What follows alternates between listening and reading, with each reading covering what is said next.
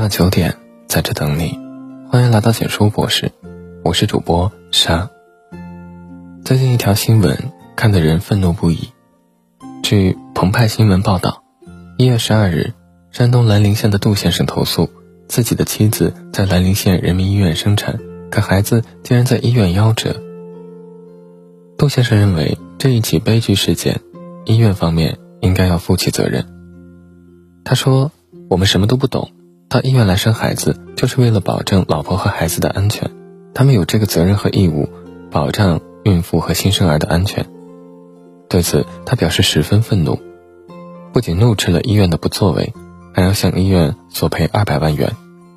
那么，事实真的如他所说，一切都是医院的责任吗？很快，当地卫健委就出来回应，杜先生作为孕妇家属，两次拒绝了医院的剖腹产手术建议。这到底是怎么回事？经过一系列的了解，最终才还原了事情的原委。但这个事情背后的真相却令人十分痛心。杜先生的妻子今年三十三岁，这是他第三次生产。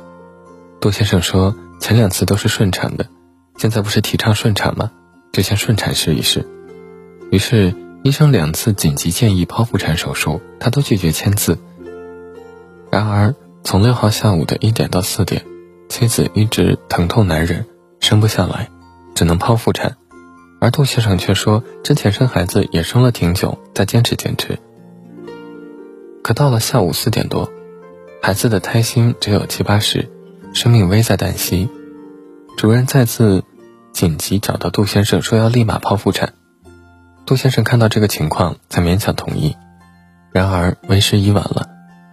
孩子即使剖腹了出来，但病程记录显示，孩子胎心减慢，心率较低，后经抢救无效死亡。看完这个新闻，任何一个人都会感到悲痛万分。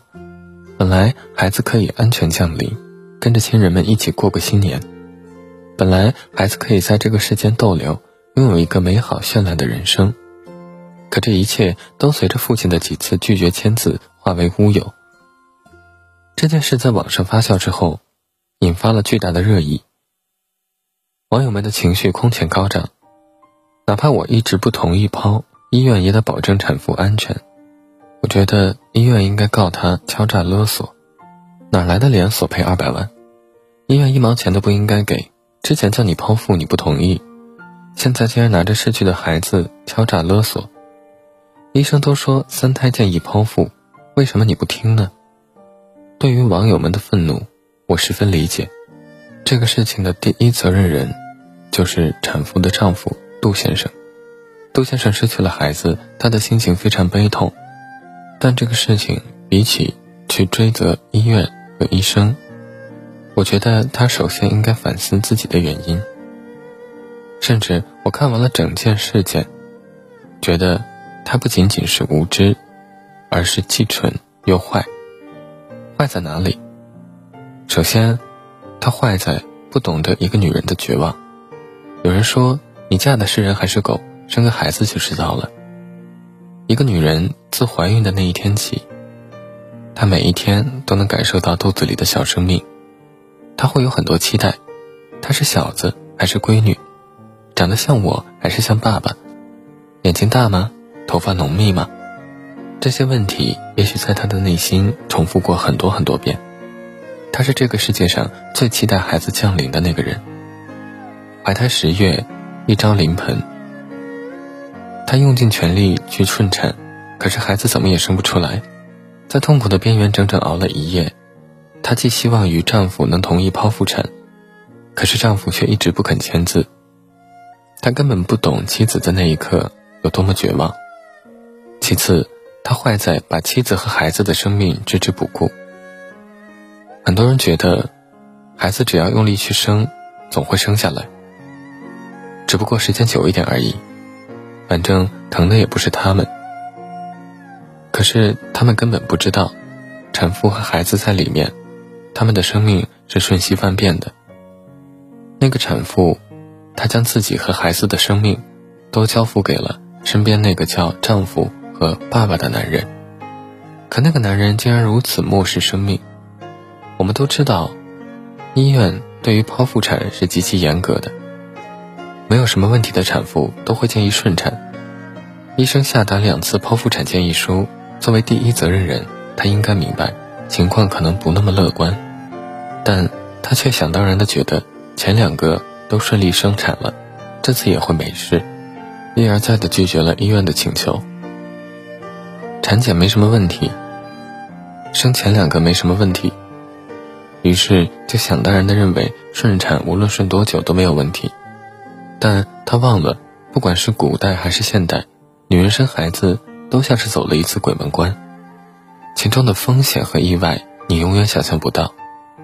我不敢去想那个产妇得知自己孩子夭折的心情，在她熬过了十个月的苦，经历了生产时撕心裂肺的痛，最后竟然告诉她孩子没了，在那一刻，任何一个母亲的心啊。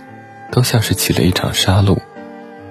孩子没了，一想到这个，以后的日日夜夜，也许他都永远永远无法原谅。内疚、自责、愤怒、绝望，这些沉重的情绪反反复复地啃噬着母亲的心。要怎么消融？又要怎么才能放下？一切的一切，哪怕她的丈夫上点心，哪怕她的丈夫多在乎一点，却都可以避免。那么，她的蠢，又蠢在哪里？他蠢在用自己的无知去挑战别人的专业。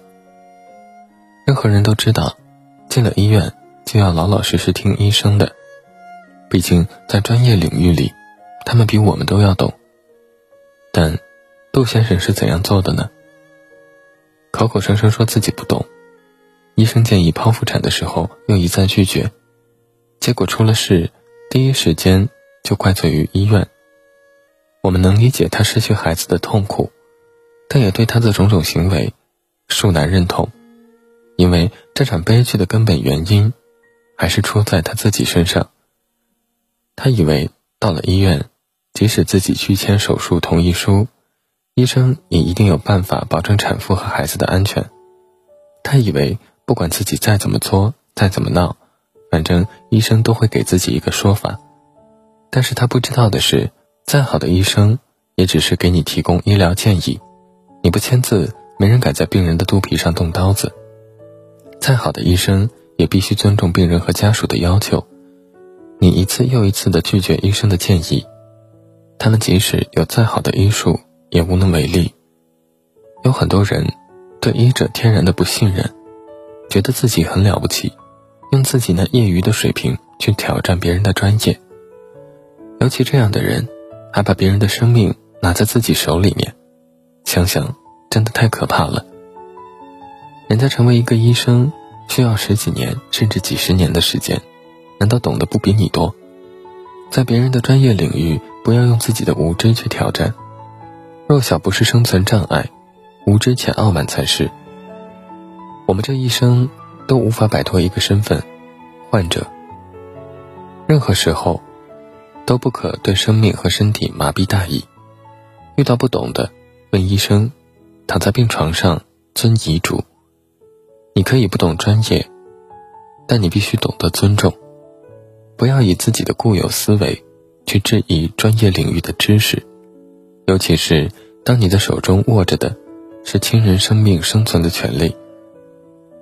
今天这样的世界，真的太过沉重。希望所有的男人都应该懂得：当你的妻子进产房的时候，你不仅是在迎接一个新的生命，也是在等待妻子的第二次生命。他进入产房的那一刻，就将自己和孩子的性命交给了你。你的身上背负的是一个家庭的命运。生育从来不是一个人的事。多给妻子一点关爱和温暖，多给医护人员一些尊重和空间，孩子才会在所有人的呵护中安然降临。愿这样的悲剧不再重演。